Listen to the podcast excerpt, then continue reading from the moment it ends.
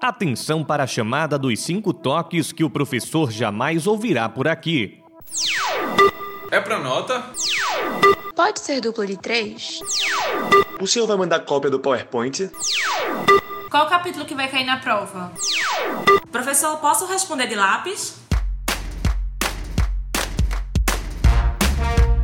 Começa agora mais um podcast do Composto Promocional Turma FECAP UPE.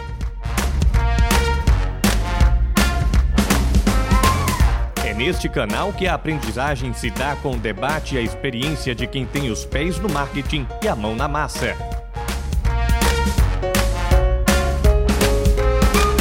Episódio de hoje: Erros e acertos do briefing.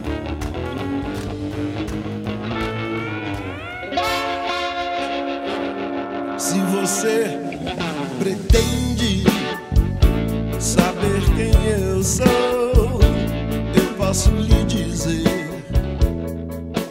Imagine uma missão dada para duas pessoas diferentes. Ambas deveriam se dirigir de carro até uma determinada cidade. Para uma delas, foram dadas as orientações com um mapa e um roteiro em GPS que levava a uma autoestrada com excelente pavimentação, ótima sinalização e três faixas de rodagem, além de um moderno acostamento. Para uma outra pessoa, nas orientações constavam mapas e roteiros em GPS que levavam ao mesmo destino, só que em uma estrada sem sinalização, faixa única com apenas parte asfaltada, além de muito esburacada e ainda com trânsito intenso de carros pesados. Preciso de ajuda, por favor, qual das duas pessoas chegará primeiro e mais tranquilamente ao destino? Não há dúvidas, a que foi conduzida para a melhor estrada. É mais ou menos assim que funciona com o briefing. Ele é uma espécie de caminho que conduzirá ou facilitará se chegar a um determinado objetivo. Se for bem feito, vai conseguir ajudar a atingir os objetivos mais rapidamente e com maior segurança.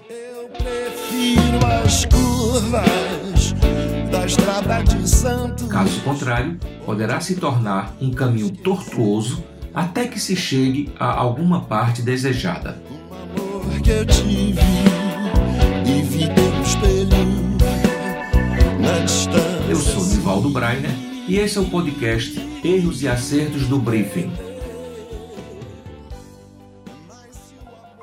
O briefing, normalmente utilizado em processos de marketing e comunicação, é uma maneira como duas empresas podem estabelecer uma conversa, um acerto de informações de parte a parte e documentar as necessidades ao se solicitar um trabalho ou um serviço específico nessa área.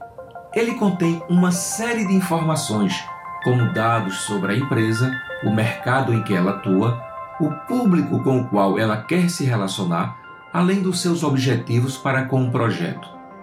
Assim, as equipes envolvidas terão um direcionamento mais claro para a realização dos seus trabalhos e planos de ação.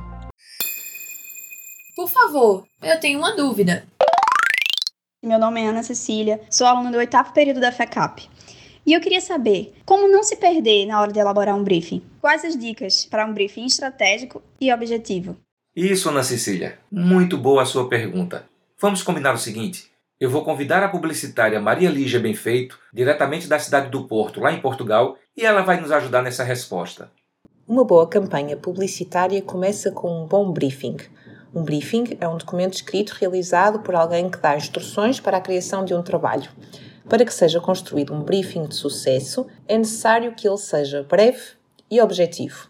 Não pode ser tão curto, onde faltem informações, mas também não deve ser tão extenso, pois pode tornar-se disperso e dificultar o trabalho da equipa criativa. Há alguns pontos que não podem faltar para fazer um bom briefing: informações básicas da empresa, o que é que se pretende fazer com o projeto e a audiência que queremos impactar.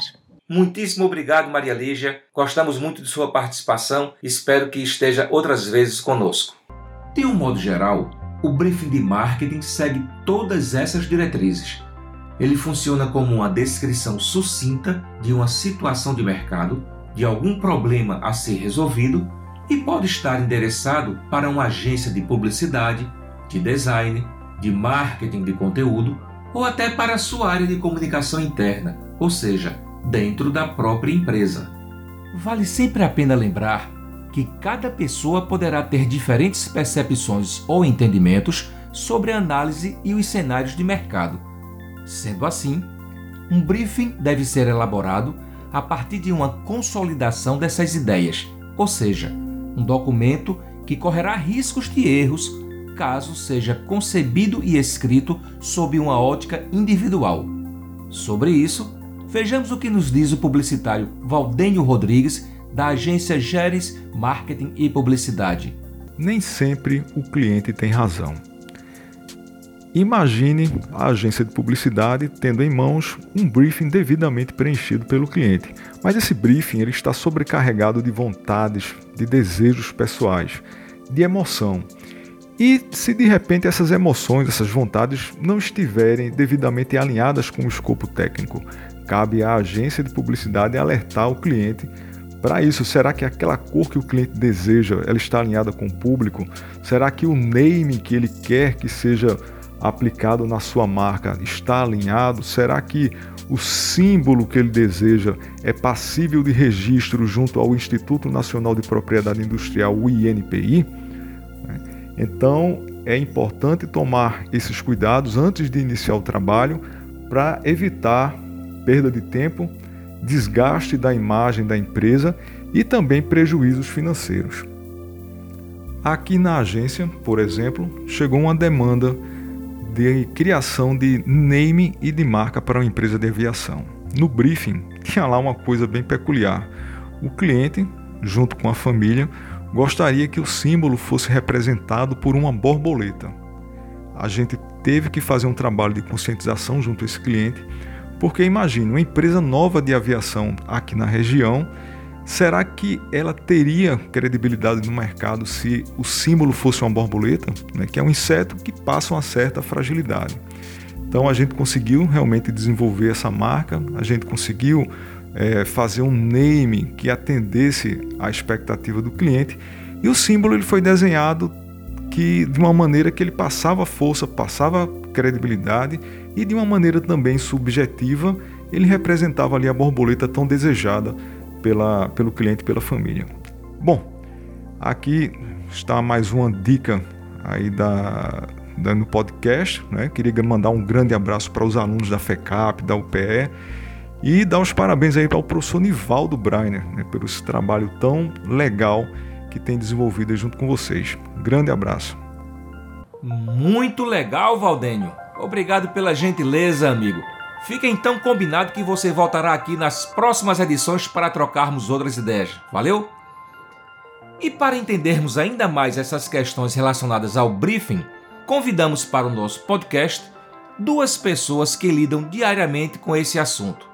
De um lado, trabalhando no marketing de uma grande empresa que produz e distribui inúmeros bens de consumo, algum desses líderes regionais de mercado nas suas categorias e do outro lado do balcão, mas aqui juntinho da gente, um publicitário que tem nas suas atividades diárias o desafio de desenvolver soluções de marketing e comunicação para inúmeras empresas e produtos.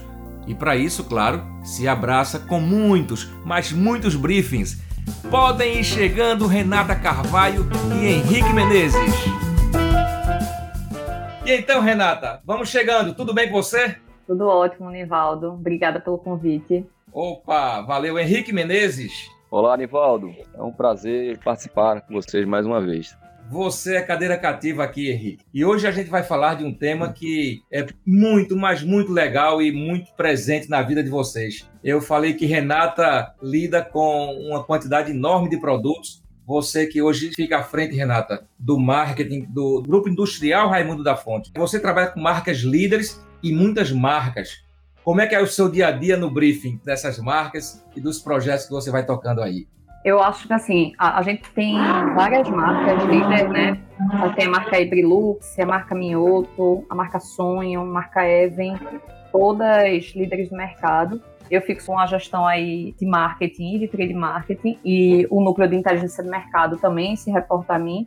E assim, o segredo, eu acho, de um bom briefing é ter um bom planejamento e um bom diagnóstico do que, que a gente quer. A gente precisa saber claramente o que, que a gente quer pedir, para a agência não estar tá andando em círculo, né? E não conseguir atender ao que a gente espera.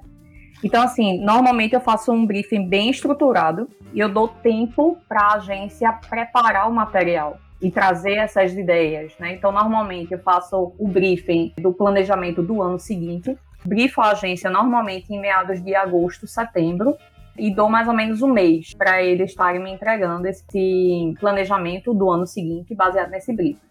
Esse briefing, eu dou um panorama geral do mercado. Por exemplo, se eu faço um briefing da marca Brilux, eu preciso dar um panorama geral sobre o mercado de limpeza doméstica. Como está o mercado a nível norte nordeste, a nível Brasil, quais são os canais de venda que crescem, quais são os canais de venda que caem, faço um panorama também de hábitos de consumo, porque tudo isso gera insight para a agência. Eles não têm esses dados na mão, porque a agência, não, obviamente, não vai comprar esses dados, né? Exatamente. E, e, aí a gente traz tanto essa questão do panorama geral do mercado, entra no, nos hábitos de consumo, que a gente busca com, com grandes institutos de pesquisa, como a Mintel, por exemplo. E também a gente faz o cruzamento com dados do mercado, né, no caso, tanto marca, a, dados de sellout, né, que aí para o time que não conhece, né, o que é o sellout, é quando a gente faz a venda da indústria do ponto de venda para o consumidor, tá? Então isso é o que a gente diz que fez o giro do produto.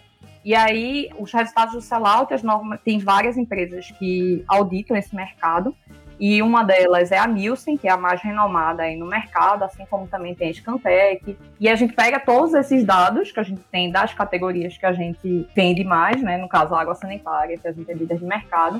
A gente entra no detalhe, quais são a por área, né, por região, por canal, sinaliza quem são os concorrentes. É bem extenso. É bem extenso. Vamos, vamos combinar o seguinte. Deixa eu chamar o Henrique para essa conversa agora. A gente vai conversar mais, Renata. Ô Henrique, pela minha experiência de agência, eu só vi uma coisa pior na agência do que lidar com briefing. Sabe qual é? Não. É a ausência do briefing.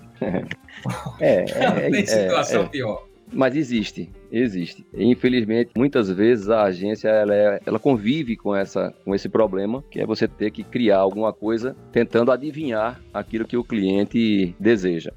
Você já imaginou, Henrique, se todo mundo tivesse o nível de organização e de informações que Renata traz aqui pra gente? É o sonho, né? Esse é o sonho de consumo aí de qualquer agência. É poder contar com um departamento de marketing estruturado que tem essa percepção da importância do briefing. Nivaldo, eu acho que esse trabalho e esse tema que você está trazendo para o podcast, ele é, assim, de uma relevância impressionante. Porque, veja, se todo profissional de comunicação tivesse a dimensão da importância do briefing, talvez ele já trouxesse para o mercado uma compreensão de que ele estaria levando para qualquer empresa, seja ela, no, no caso da agência ou do outro lado do balcão, que seria o cliente, essa compreensão de que muito do que se necessita para fazer um trabalho completo, a contento, parte de um briefing. E a gente simplificando o que seria isso, é você sedimentar um caminho para poder levar para todo o fluxograma da agência informações necessárias e adequadas para que você possa fazer um trabalho com um nível de acerto grande. Até porque o que há de pior dentro de uma agência é a refação de um trabalho. Então, quando você tem que refazer um trabalho, isso significa diminuição de margens. Vários recursos que são jogados fora.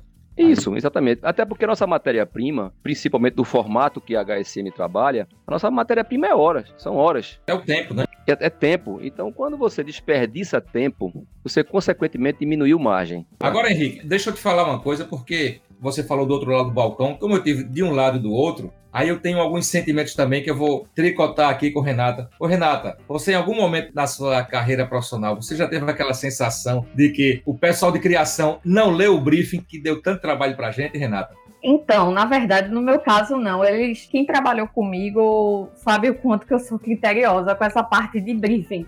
Que coisa então, boa. Então, e normalmente eu faço uma reunião para apresentar o briefing.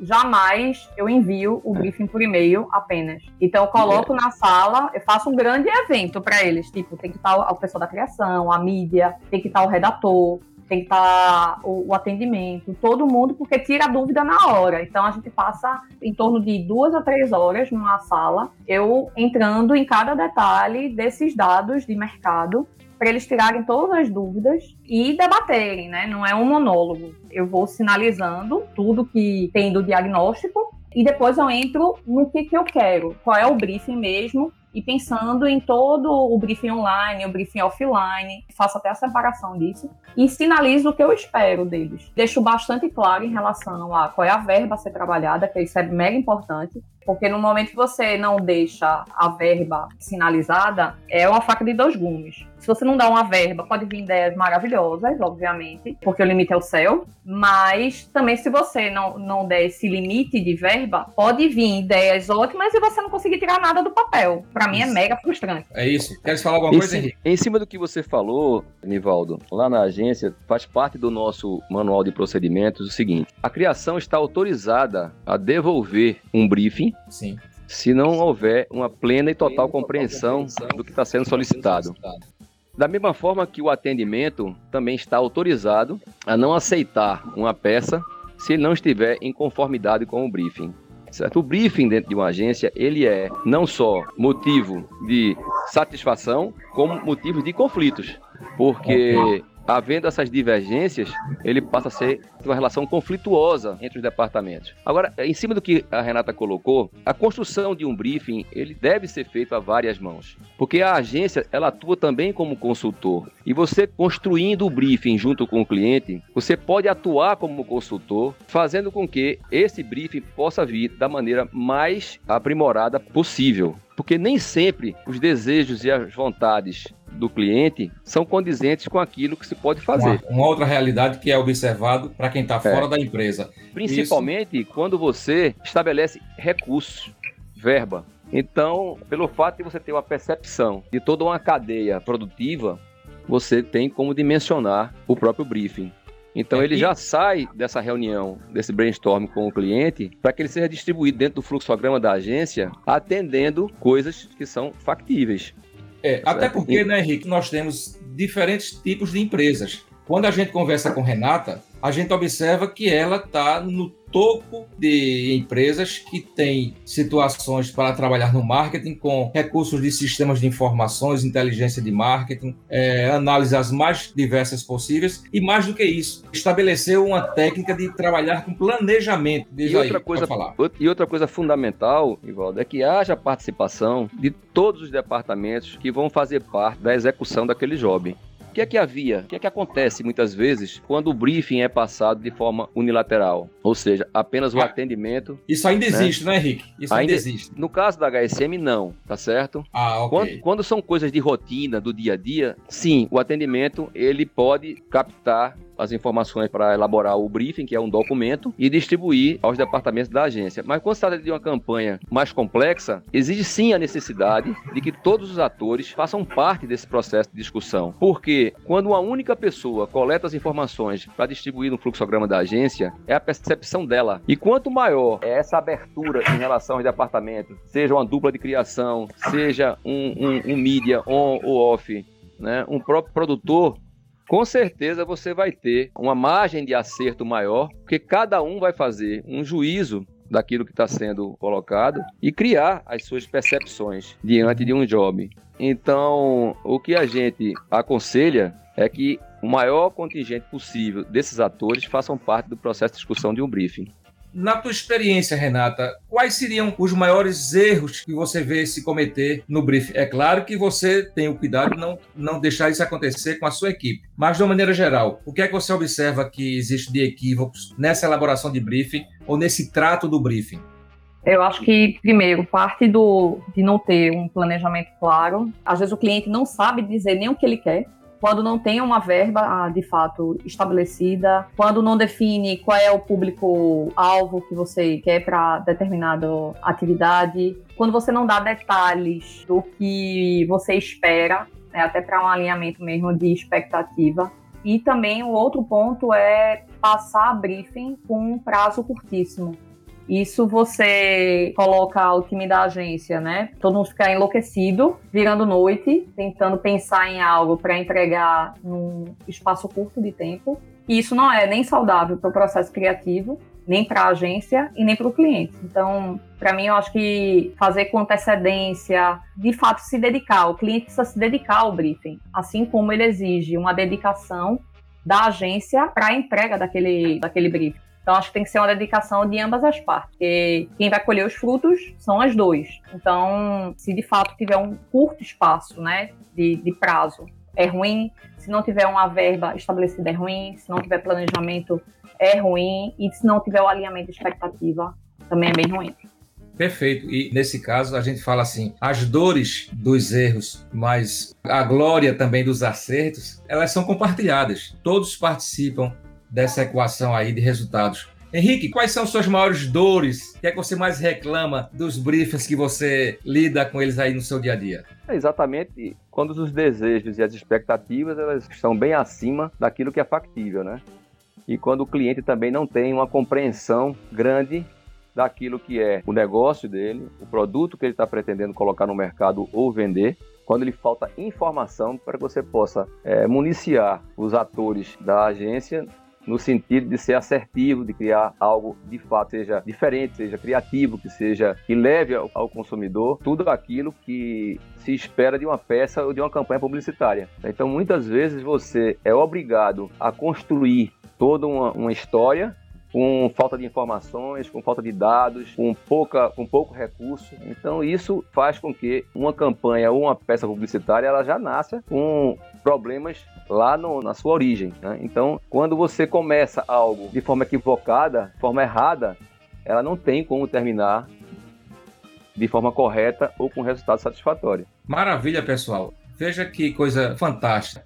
É, nós estamos vendo aqui uma posição, umas ideias e os sentimentos de quem trabalha contratando as empresas de comunicação, de publicidade, de marketing, de marketing conteúdo, design, para oferecer os serviços e do outro lado da história, quem pega todas as demandas para transformar isso com criatividade, com agilidade, com competência nas melhores opções de respostas, nas melhores soluções que a empresa poderia absorver é uma relação de confiança, de credibilidade de ambas as partes. Agora, o briefing realmente é o senhor que comanda essa relação e que dá as cartas, porque na prática a gente entende que qualquer que seja a solução que se queira encontrar, quando se consegue definir bem o problema, quando se consegue entender bem o cenário, a solução ela já estará bem encaminhada. E aí eu, eu pergunto a Renata, dentro dessa lógica toda, Renata, vocês também trabalham com mídias digitais com ambientes digitais onde a velocidade dos projetos tem um tempo diferente do que aquele tempo dos patrocínios, do que aquele tempo das programações que são feitas com bastante antecedência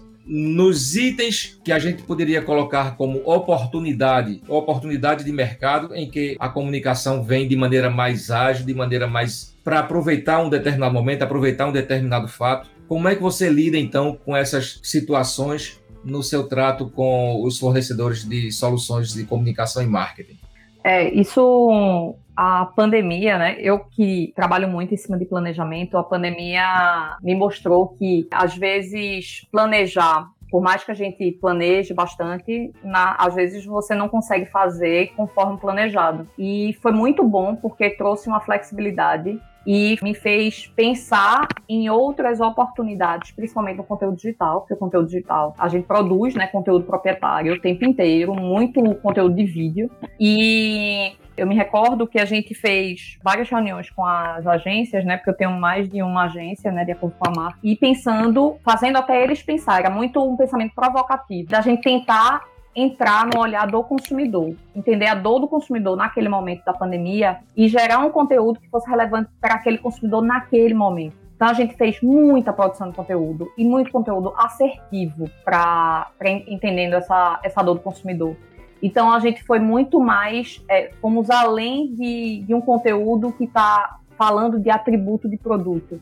A gente foi em cima do que é, o consumidor estava precisando escutar naquele momento. Né? Então, por exemplo, a Fabrilux, a gente contratou especialistas que ele, por exemplo, teve um, um, especialista financeiro que ele dava dicas de como tá simplificando as finanças, porque o mote da nossa campanha é simplifica, tá limpa Brilux. É, então, por que não? Vamos simplificar as finanças. É, então, o, o, especialista sinalizava nesse momento da pandemia, o dinheiro está curto para todo mundo, de como pode pensar fora da caixa para ter uma, um dinheiro extra, né, para complemento de renda. Assim como a gente contratou um especialista, uma psicóloga, que dava um, um conteúdo muito mais de prestação de serviço mesmo, de como fazer esse controle dessa ansiedade nesse momento que está todo mundo com medo, muita gente cansado de estar o tempo todo usando máscara, de estar andando de fato com medo, ou as pessoas que ficaram muito tempo isoladas e entraram num processo de depressão, né? Então, assim, a gente realmente fez muitos conteúdos, muitos. Certo, e foi certo. muito, foi muito bacana. Que coisa boa, que coisa boa. Henrique, há diferenças consideráveis entre os briefings para os trabalhos digitais e para os trabalhos offline? Nivaldo, tudo parte de um planejamento onde você precisa ter aí uma integração entre o digital e o, o analógico. A diferença, na realidade, é que você tem dentro da, daquilo que foi planejado já uma perspectiva de que pode haver a necessidade de mudança de rumo de uma plataforma para outra. Por quê? Porque as respostas no, no, universo online, elas são muito mais ágeis, são muito mais dinâmicas. Você precisa estar monitorando diariamente os resultados. Então, as métricas, muitas vezes, ela fala bem mais do que qualquer outra razão, vamos dizer assim. Porque você pode ter uma perspectiva vamos colocar no campo da criação, tá certo? Uma perspectiva criativa para uma peça, para o universo online, e aquela peça não responde. A grande vantagem é porque você tem como rever essa trajetória, ou seja, trocar o pneu do carro com ele andando. E quando você trabalha no, quando você trabalha no analógico, depois que você publicou um anúncio de uma revista, se aquilo não funciona, amigo, esqueça porque só na outra, é só na outra edição, tá certo? É exatamente assim. Henrique. Então tudo parte de um planejamento onde você tem uma, uma, comunicação integrada, mas ao mesmo tempo o universo online permite que você, através das métricas, tenha um monitoramento diário dos resultados. Olha, são muitos os temas que vocês irão colaborar outras vezes nesse processo de aprendizagem, de formação. E eu deixaria então aqui para vocês o nosso agradecimento em nome dos alunos, em nome da instituição da Universidade de Pernambuco, já convidando para as próximas edições. Um grande abraço, Renata, obrigado por ter vindo aqui até a gente. Eu que agradeço o convite. Valeu, Henrique, um abraço, até a próxima. Obrigado, Nivaldo, pela oportunidade e espero contribuir mais vezes. Foi um prazer. Valeu, gente.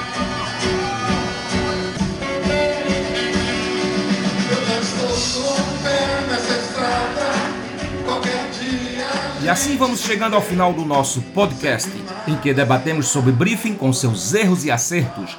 Dessa vez, contamos com a valiosíssima participação do Henrique Menezes e da Renata Carvalho, do Valdênio Rodrigues, da Maria Lígia, diretamente de Portugal, e da nossa aluna Ana Cecília. A locução, Vitor Tavares. Um abraço, gente, e até o nosso próximo encontro.